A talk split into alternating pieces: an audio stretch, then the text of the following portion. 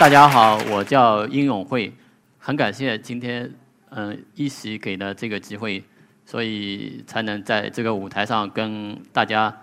比较浅浅的分享一些嗯有关于字体的一些嗯一些小小的故事。这些都是我现在在做的一些字。我目前开发的字体，呃，就是在进行中的有三款，分别是那个浙江民间书刻体，呃，脊骨书体，然后还有一款是那个亳州小楷。大家看到这个这张是我给一个饺子店叫老妈饺子做的一个非常简单的一个菜单，上面用的那个字体全都是。我自己开发的那个浙江民间书刻体，可是呃那个大家没有这个客服了，因为饺子店在不久那个刚刚关门了。我呢大概是十年前来到上海的，呃，然后那个时候就开始从事平面设计的一个工作。只要有空的时间，我呃就是经常会去逛一下旧书摊呀、旧书店呀之类的，而且。经常也会收集到很多，就是呃令人意想不到的一些东西，呃，比如说像很多票据啊，什么那个旧书啊，还有一些像饭票呀，什么烟标呀，反正很多很多。我可以让大家猜猜，我现在目前收藏最多的是什么东西？是这个练习本，因为呃大家看到的这些练习本，几乎都是上个世纪六十到七十年代的呃那些产物，然后。也有一小部分是民国的，嗯，练习本呢是我从三年前开始收集的，呃，到到现在为止大概收集了有呃将近四百多本，然后每一本几乎都是嗯不一样的，因为呃那个年代全是手工的，但其实呃如果说真正比较漂亮、比较美观的字体，其实。呃，还是应该在民国嗯二十年代到四十年代这段时间，比如说像这张就是非常典型的一个民国时期的一个广告包装那个设计，大家可以猜一猜这个是大概是什么包装？我估计可能很多人都猜不出来，不是药，是嗯烟花的一个商标纸。然后大家看到的左边的这个是一个电器产品的一个广告。大家可以发现最下面的那个字体，它写的有点感觉非常像类似于水呀或者什么之类的，像风啊什么那种非常流动的这种感觉。然后我们看到那个嗯右边的这一组，这一组是一个感冒药的一个广告。大家可以看到那个上面感冒的那两个字，感觉是非常的拟人，让大家联想到好像连这个字都得了感冒。呃，为什么当时的那些那些那些？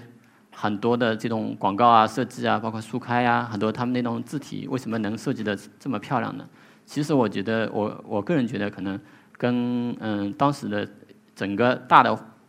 文化氛围，然后包括嗯当年好多好多人都会写，都会用毛笔来呃写字，然后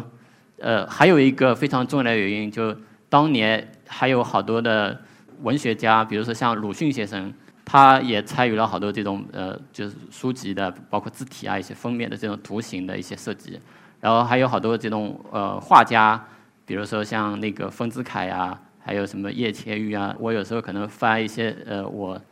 原来收藏的一些旧书啊，什么可能有时候偶尔会里面书里会夹到一张，哎，那个嗯以前的烟卡或什么，哎上面也有很多很漂亮的字体，哎，然后。呃呃，有一次我在我原来收藏的有一本那个书里面是呃一九一九五四年版的那个呃大众医学的一本那个杂志里也发现了有一张这个发票，哎，我当时觉得这个发票那个做的做的非常漂亮。它这个发票的右边就是竖排的那些很多小的字，这块字体是呃从民国一直延续下来的，就是非常经典的一块仿宋，叫。呃，巨增仿宋这块仿宋是当年那个嗯杭州的有嗯两兄弟叫丁氏兄弟，他们他们那个就是设计开发的，然后后来这套是被上海商务印书馆那个收购了，收购了之后，然后就是呃大力推广，然后就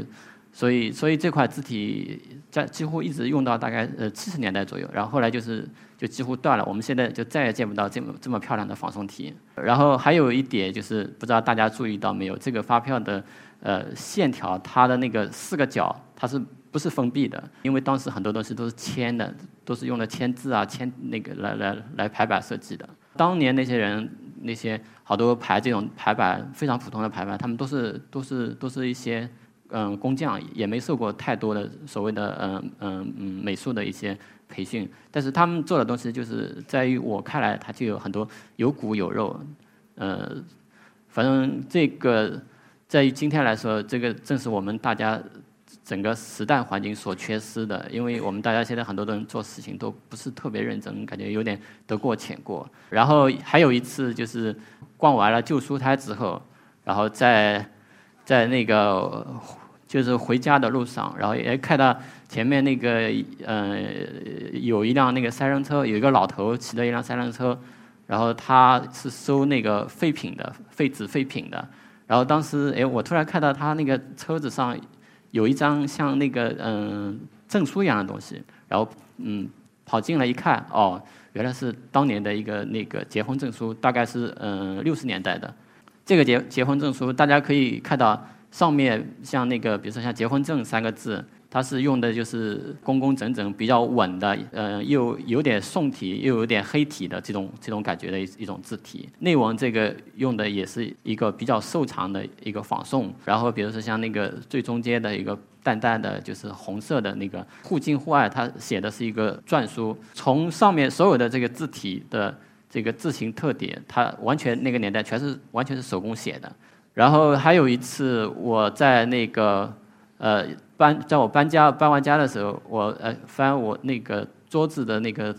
抽屉的一个角落，哎，突然发现角落里有一有一个小小的包装。虽然说它其实是一个很小的东西，但是在我看来，它上面有很多隐含的一些信息。比如说，像我们首先从色彩上来说，它上面用的那个呃，就是类似于就是粉红色的那种色彩。那种色彩的话，在在后来的。就是呃呃六七十年代以后，很多就是呃很多的设计当中，几乎几乎是用的很少的，呃，然后还有一个大家注意到上面的那个那几个字，已经已经出现了简化字，然后我就从这些信息，我就能判断出它这个包装大概是呃六十年代初的一个包装，因为呃六十年代初呃就是中国的文字出了就是一个非常。非常大的变动，就是大家知道，呃，开始实行简化字了。当时的就是呃，中国就是文字改革委员会，他们他们就是推行简化字的那个呃目的，其实只是一个暂定的一个方案，就是他们呃就是终极想的一个终极的目标，就是汉字以后要完全拉丁化，就是这样的一个做法，呃。所以这个拉丁化不拉丁化，我们姑且那个不去论它。我我可以我先谈谈那个，就是呃简化字对于我们现在这个这个时代有有一些呃就是怎样的影响？比如说，它对于我们做字体设计也好，做平面设计也好，它就会产生了非常大的问题。比如说，像大家可以看一下这个上面的一些字。比如说像“广”字，“广”字的话，它的那个右下部分几乎就是全是空的。然后比如说像“雨”字，“雨”的言字旁，这个言字旁完全是从草书过来的，所以它对于做字体设计来说是一个非常大的一个考验，因为它你不管怎么设计，它总感觉好像感觉啊不稳，感觉像完全要倒掉了这种感觉。然后类似的这种偏旁，还有那个，比如说像金字旁，还有像那范的这个左边的那个十字旁，都有这个问题。除了这些，因为原先汉字最早都是正正方方、横平竖直的，然后因为简化字出现了之后，然后几乎都是我们就是出现了，就是大量的就是很多笔画是完全是斜的。就比如说像大家看到的这个背，还有比如说像抽啊，他们很多这种笔画就会出现很多这种这种斜的笔画。讲到这里，就是当年六十年代初就开始文字开开始简化之后，然后到了呃六十年代中期，呃就开始开始出现了文化大革命，然后文化大革命就整个全国很多的包括色彩啊、字体啊，好多东西都开始变得高度的统一化。比如说大家看到的这张图上面的那些字体，这些字体看上去非常的硬，然后像这一类的宋体，就是有有点像宋体，但是看上去又有点像黑体的这种字体，当年就就非常的多。它曾经出现在我们中中国，就是呃。就是每座城市的大街小巷里，还有比如说像这一类的，就是类似于黑体的这种，也是非常硬的。就这类也是也是非常非常的多的。整个嗯文革十年下来，其实呃在我看来，其实对整个中国的嗯字体设计影响是呃非常非常的大的，以至于到了我们。就是八十年代、九十年代，到了我们现在，基本上这个字体设计的这个行业，还是一直是萎靡不振的。比如说像这些这些，大家可能我们今天日常生活当中，大家都能都能都能见到的一些，比如说广告招牌啊，什么很多，就是一些比如说宣传单啊什么，大家看上面的字体，大家会觉得美吗？估计可能很多很多朋友都会说肯定不漂亮。其实，在于我在我看来，其实可能还是因为。呃，经过文革之后，